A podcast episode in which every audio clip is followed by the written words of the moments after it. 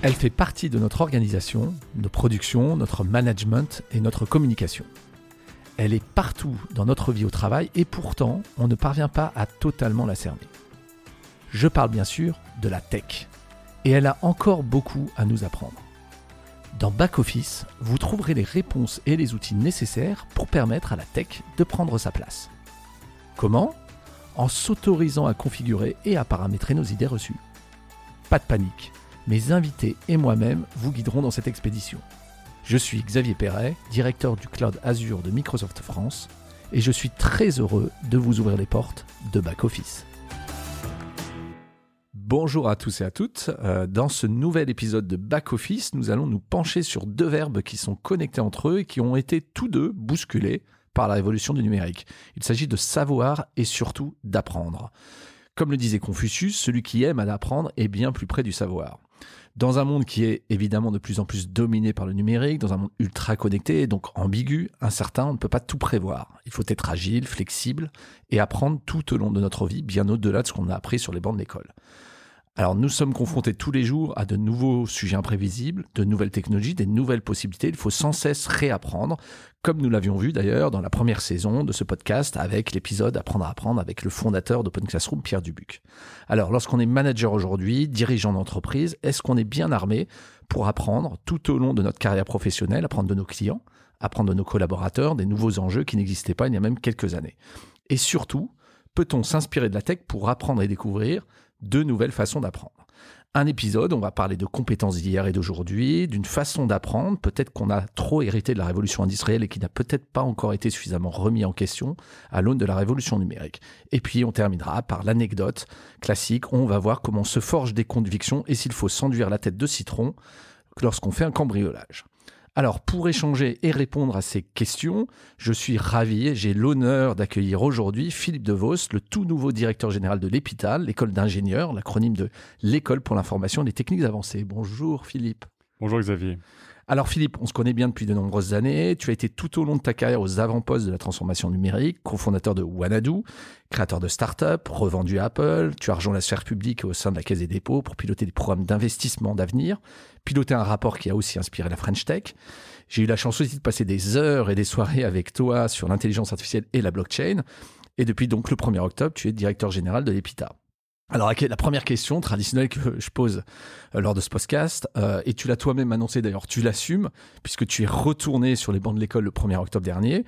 Qu'est-ce que tu voulais faire quand tu étais petit? Tu voulais toujours rester à l'école? Euh, C'est une question vache parce que je fais partie de ces, de ces étudiants qui ont failli devenir des étudiants permanents et perpétuels. je dois avoir un bac plus 12 ou 13. Euh, ce qui n'a absolument rien à voir avec les diplômes, mais beaucoup plus avec le fait que euh, pendant longtemps, j'ai cherché ma, ma voie, j'en ai, exploré plusieurs, et je me suis forgé tout doucement la conviction euh, que mon, mon, mon, domaine de départ, c'était les, les, télécommunications. Et en fait, dans les télécommunications, il y a déjà cette notion de transmission, sauf que j'avais pas du tout compris que mon intérêt pour la transmission n'allait pas se limiter aux octets. Et alors du coup, tu es retourné sur les bancs de l'école, effectivement. C'est quoi ton, comment tu envisages aujourd'hui ton rôle et ta mission, puisque tu es retourné complètement en tant que directeur général de l'EPITA? Alors, c'est encore très frais. Hein. Ça fait que trois mois et demi que je suis là. Et ce que j'ai découvert, c'est que le cycle d'apprentissage euh, de ce qu'est une école, euh, que je n'ai jamais dirigé, euh, il se fait tout au long de l'année. Et ça n'est qu'une fois qu'on effectue sa deuxième rentrée euh, qu'on a vu tout le parcours qui va euh, de la gestion des élèves de terminale, parfois un peu stressés par euh, l'ouverture de Parcoursup, qui est très d'actualité, et à qui il faut donner envie de découvrir ce qu'ils souhaitent vraiment et profondément faire, où ils veulent mettre leur talent, Simultanément, il faut rassurer les parents, euh, leur rappeler que les écoles dans lesquelles vont, entrer leurs enfants euh, sont de vraies écoles d'ingénieurs euh, qui vont les former à la fois au savoir, au faire, au savoir-faire ou au faire savoir, donc ce qui est la définition même de l'ingénieur. Et, et, en essayant de, comment dire, de m'expliquer à moi-même et d'expliquer autour de moi comment je voyais ce qu'est une école et ce qu'est en particulier l'EPITA, une école, au fond, pour moi, c'est un amplificateur de talent. Euh, et un amplificateur de talent, euh, il est caractérisé, son efficacité est caractérisée par euh, deux paramètres essentiels. Mm. le premier, c'est le coefficient d'amplification. et c'est vrai que À l'EPITA, on travaille énormément.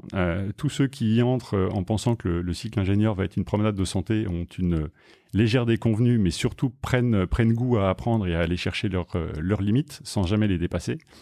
et donc, on a un coefficient d'amplification qui est phénoménal. Dès la première année du cycle d'ingénieur, les entreprises qui prennent nos étudiants en stage euh, sont scotchés parce que euh, une grande partie d'entre eux ont déjà le niveau euh, de diplômés d'autres écoles.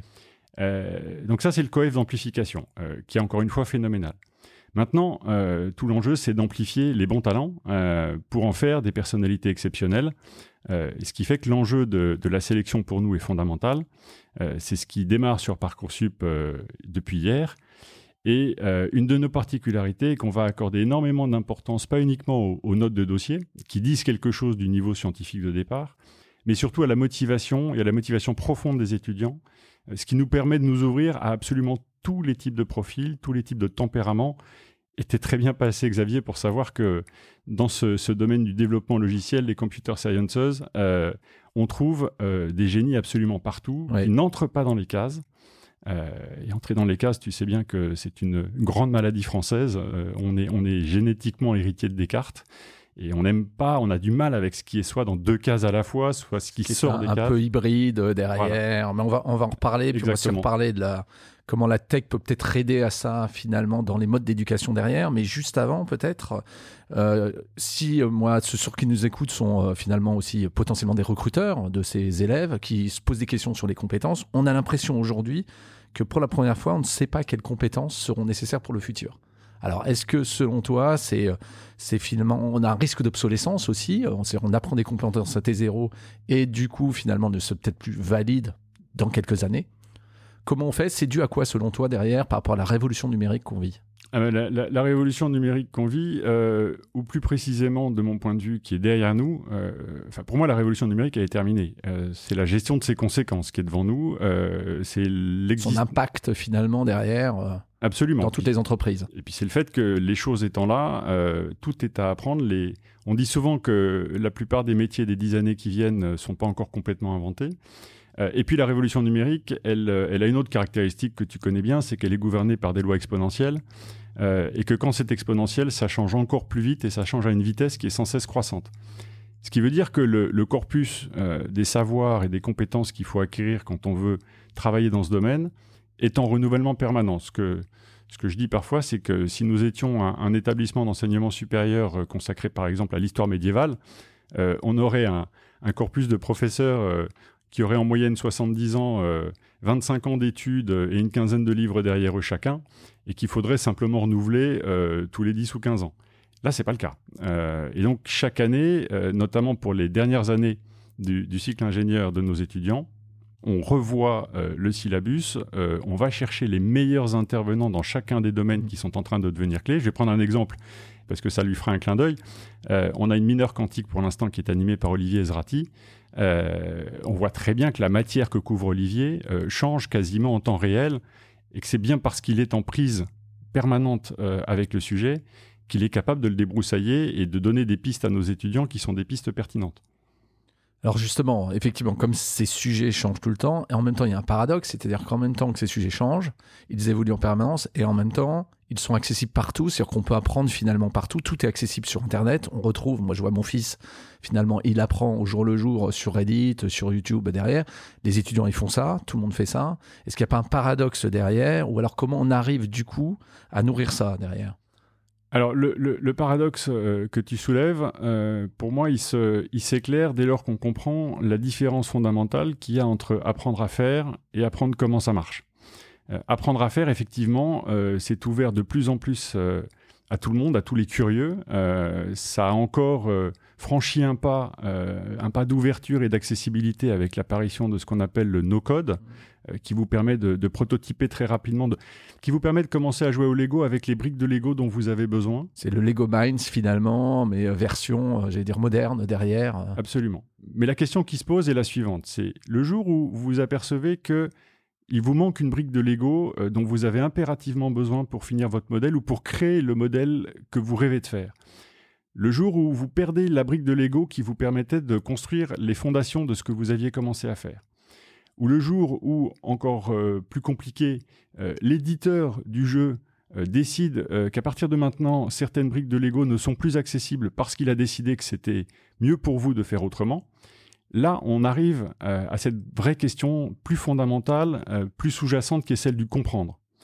Et, c'est une, une des distinctions qu'on peut faire entre euh, les codeurs, euh, les développeurs qui maîtrisent leur environnement de manière un peu plus large et plus profonde, et euh, ce que j'appelle parfois les computer scientists, qui eux vont ouvrir le capot parce qu'ils adorent ça, vont faire sauter le cache et la garantie parce que de nos jours on n'a plus tellement le droit d'accéder à l'intérieur du moteur, et qui vont aller soit changer les pièces euh, qui jugent défectueuses, euh, soit rajouter des pièces pour améliorer la mm. performance du système, euh, soit carrément créer des pièces parce qu'elles n'existent pas encore et qu'ils ont acquis la capacité parce qu'ils comprennent et qu'ils comprennent à très bas niveau la capacité de fabriquer les pièces dont ils ont besoin. Alors du coup, est-ce qu'il n'y a pas une différence? Est-ce que tu l'abordes de cette façon-là, l'EPITA, et puis on peut, peut généraliser finalement derrière euh, sur les entreprises, mais une différence entre acquérir une compétence très précise finalement, qui risque d'être obsolète euh, rapidement, et puis développer une connaissance plus large du monde, de l'écosystème, euh, quelle que soit la discipline d'ailleurs, quelles que soient les disciplines?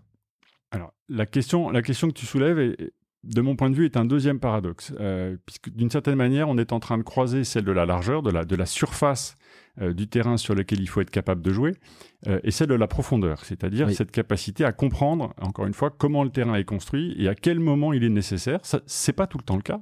Euh, dans certains cas, les, outils que vous avez à disposition sont parfaitement adaptés à ce que vous avez besoin de faire quand vous êtes opérationnel, et puis à détecter dans, certains autres cas, encore une fois, ce qui, vous manque. Et, on essaye euh, et, on donne à ces, à étudiants qui ont le goût euh, et le, souhait et le désir de comprendre, on leur donne cette capacité, à se déplacer à la fois euh, dans l'espace en surface et à la fois dans le, dans le volume en profondeur. et de mon point de vue d'ailleurs, ce qui permettrait à, beaucoup plus d'élèves, de curieux, d'accéder beaucoup plus facilement à cette complexité-là, euh, c'est ce qui euh, c'est ce qui manque à mon sens dans le corpus éducatif pour l'instant que je pourrais appeler les, humanités numériques, c'est-à-dire cette curiosité euh, à la fois de comprendre comment sont faits les outils, les objets qu'on utilise tous les jours, y compris pour développer, mais si on ne comprend pas comment ils sont arrivés à l'état dans lequel ils sont, comment on les a fait progressivement, comment l'histoire les a conduits à être ce qu'ils sont, par quelles étapes on est passé, quelles sont les contraintes que nos prédécesseurs ont dû soulever, ont dû résoudre euh, à une époque que tu as connue euh, comme moi, où euh, les environnements de programmation étaient extrêmement contraints, où chaque bit, chaque octet comptait, où on n'avait pas à sa disposition une mémoire infinie, on n'avait pas à sa disposition un stockage infini, et il fallait donc être dans l'optimisation permanente. Le fait de comprendre par où on est passé donne à mon avis des clés de lecture de ce qu'on manipule aujourd'hui, euh, et des clés de compréhension de la manière dont ça pourra évoluer. Et ce qui permet pas aussi finalement d'avoir, je pense que c'est un sujet euh, probablement pour l'EPITA aussi, hein, un sujet de responsabilité, on le voit sur l'intelligence artificielle, finalement comment euh, ces ingénieurs finalement vont créer des algorithmes, mais il faut qu'ils soient transparents, il faut qu'ils soient équitables, il faut qu'il n'ait pas de biais. Donc finalement cette profondeur dont tu parles va pas permettre justement de pouvoir voilà, s'assurer bah, que l'impact tel qu'on le voudrait de ces algorithmes est le bon. Absolument. Et, cette, euh, euh, cette, profondeur, cette responsabilisation, euh, de mon point de vue, elle n'est pas séparable, encore une fois, de la, compréhension, d'une certaine manière, de comment on en arrivé là. C'est, c'est, je crois, Steve Jobs qui disait, qui parlait de connecting the dots pour imaginer et envisager et créer la suite. C'était de comprendre ce qui avait conduit les choses à l'état dans lequel elles étaient ou c'est ce que dit euh, Chesterton quand il explique que tous les hommes et toutes les femmes qui ont eu une action décisive dans le présent euh, avaient les yeux rivés sur le passé. Ouais. Alors, est-ce que du coup, il y on parle de la tech et de son impact, est-ce que la tech dans l'éducation, pour une école comme l'EPITA ou autre d'ailleurs, est-ce qu'il n'y a pas des outils? Alors évidemment, dans ces périodes ou de confinement, de semi-confinement, on a découvert aussi l'équivalent télétravail, j'imagine, sur les élèves. On le découvre en entreprise. Est-ce qu'il n'y a pas d'autres outils que tu vois d'intelligence artificielle qui vont permettre de changer la manière dont on apprend, de faciliter ça par rapport à notre monde complètement connecté ah ben, le, premier outil, on l'a, on l'a tous en nous-mêmes, euh, c'est la curiosité. Euh, c'est la capacité à aller challenger et à demander pourquoi en permanence. Et, là, où, là où tu as raison, c'est que le web aujourd'hui regorge euh, d'informations sur à peu près tout. Il faut juste savoir où chercher et avoir envie de chercher. Après, sur le, la question de la pédagogie, d'une certaine manière, ce qui s'est passé avec la pandémie et ce qui s'est passé dans les dernières années de la révolution numérique n'a fait qu'amplifier et nous permettre de généraliser une démarche pédagogique qui est portée par l'EPITA depuis longtemps et qui, d'une certaine manière, fait son ADN, qui est celle de la pédagogie par projet, celle de la classe inversée. Tu, parlais tout à l'heure du modèle industriel d'éducation qu'on a hérité de, Jules Ferry euh, et qui consistait à mettre un prof euh, devant une classe de 30 élèves, euh, de leur enseigner la même chose et de leur enseigner à reproduire un savoir et des gestes qui étaient ceux dont l'industrie avait, besoin. On voit très bien aujourd'hui que l'industrie, les services ont besoin de profils beaucoup plus créatifs. Et un profil créatif, il le devient quand il fait. et donc, on a mis en place depuis, depuis déjà plusieurs années des systèmes de, classe inversée, euh, une pédagogie très innovante dans laquelle euh, les, professeurs, dans lesquels les intervenants euh, font beaucoup plus ce qu'on appelle de la remédiation, donc de l'accompagnement dans la mise en œuvre des concepts qui ont été acquis et appris. Et en revanche, ces concepts, on les, on les diffuse, on les rend accessibles par des, de courtes vidéos, par des mimos, euh, Courte vidéo, mode snacking par exemple, disponible à la demande. Euh, Absolument. Ce qui vous permet euh, de voir une notion dans le, dans le temps et dans le programme au moment où le programme prévoit que vous puissiez l'acquérir parce qu'elle fait partie d'un cursus pédagogique complet, mais que si vous avez besoin, vous puissiez la revoir, l'approfondir si vous, le souhaitez, de sorte à la maîtriser suffisamment pour que lorsque vous entrez dans votre projet, vous n'ayez plus besoin que de demander euh, de l'assistance, mais de l'assistance dans le faire, et non pas euh, de l'assistance euh, dans la compréhension des notions que vous avez pu et dû acquérir juste avant. Ce qui me rappelle, enfin, tout le monde connaît peut-être le peering programming chez les développeurs, qui sont de mettre deux développeurs qui codent finalement chacun, mais sur le même écran. Et c'est une manière aussi d'apprendre pour le deuxième développeur derrière. Donc ce côté coaching ou mentoring, on va dire, qui s'est assez généralisé dans les modes de développement modernes.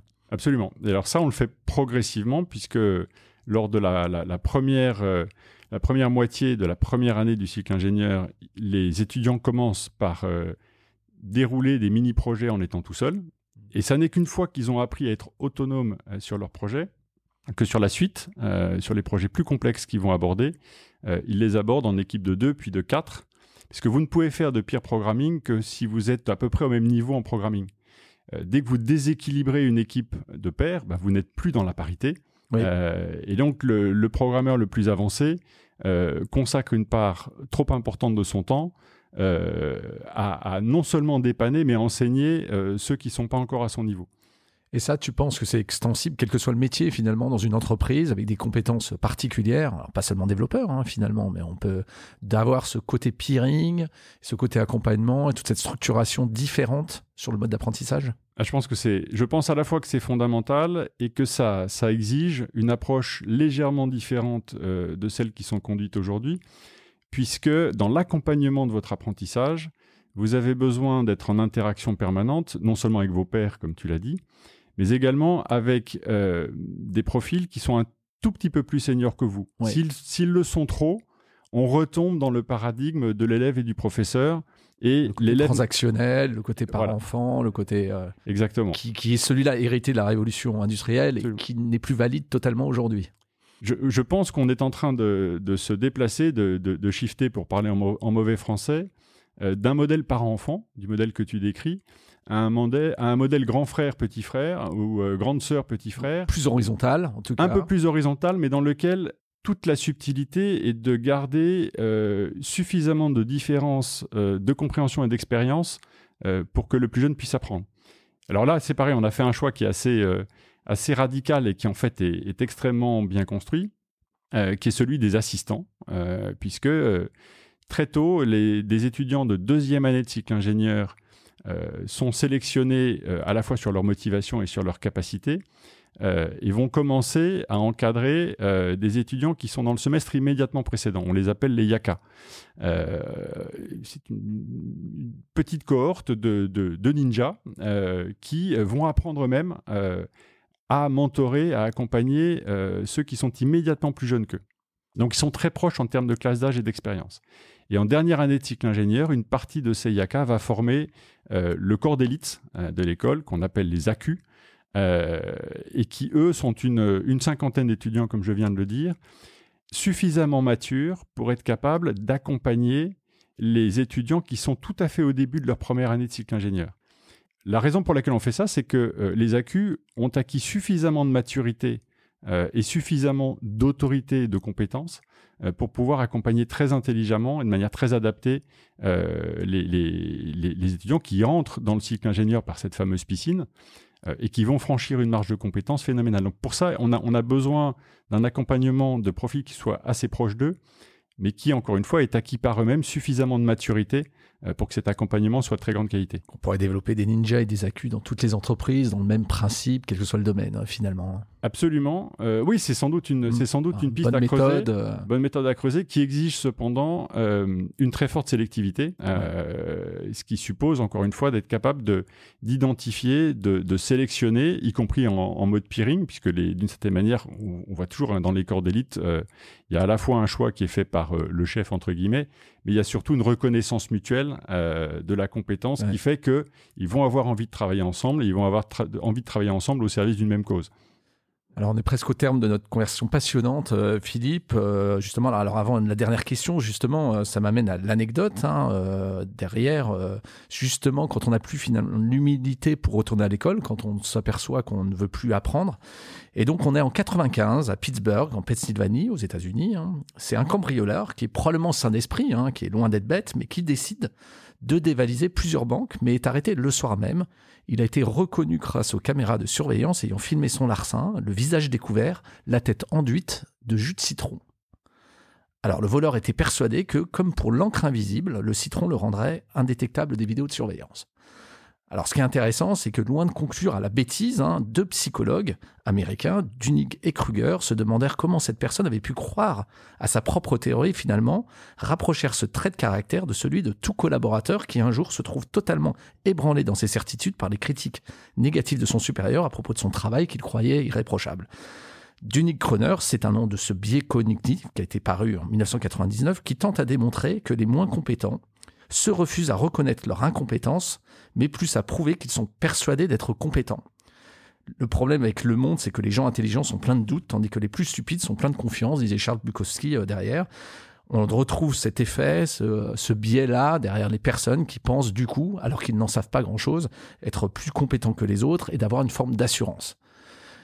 Est-ce que c'est quelque chose qu'on retrouve finalement euh, pour un peu terminer euh, ce, euh, cet épisode Est-ce que c'est pas derrière, Philippe, une bonne analogie finalement au fait qu'il faut sans arrêt apprendre tous les jours aujourd'hui tout au long de notre vie, que ce soit au début de carrière à l'EPITA par exemple, mais aussi voilà se nourrir bah, de toutes ces évolutions.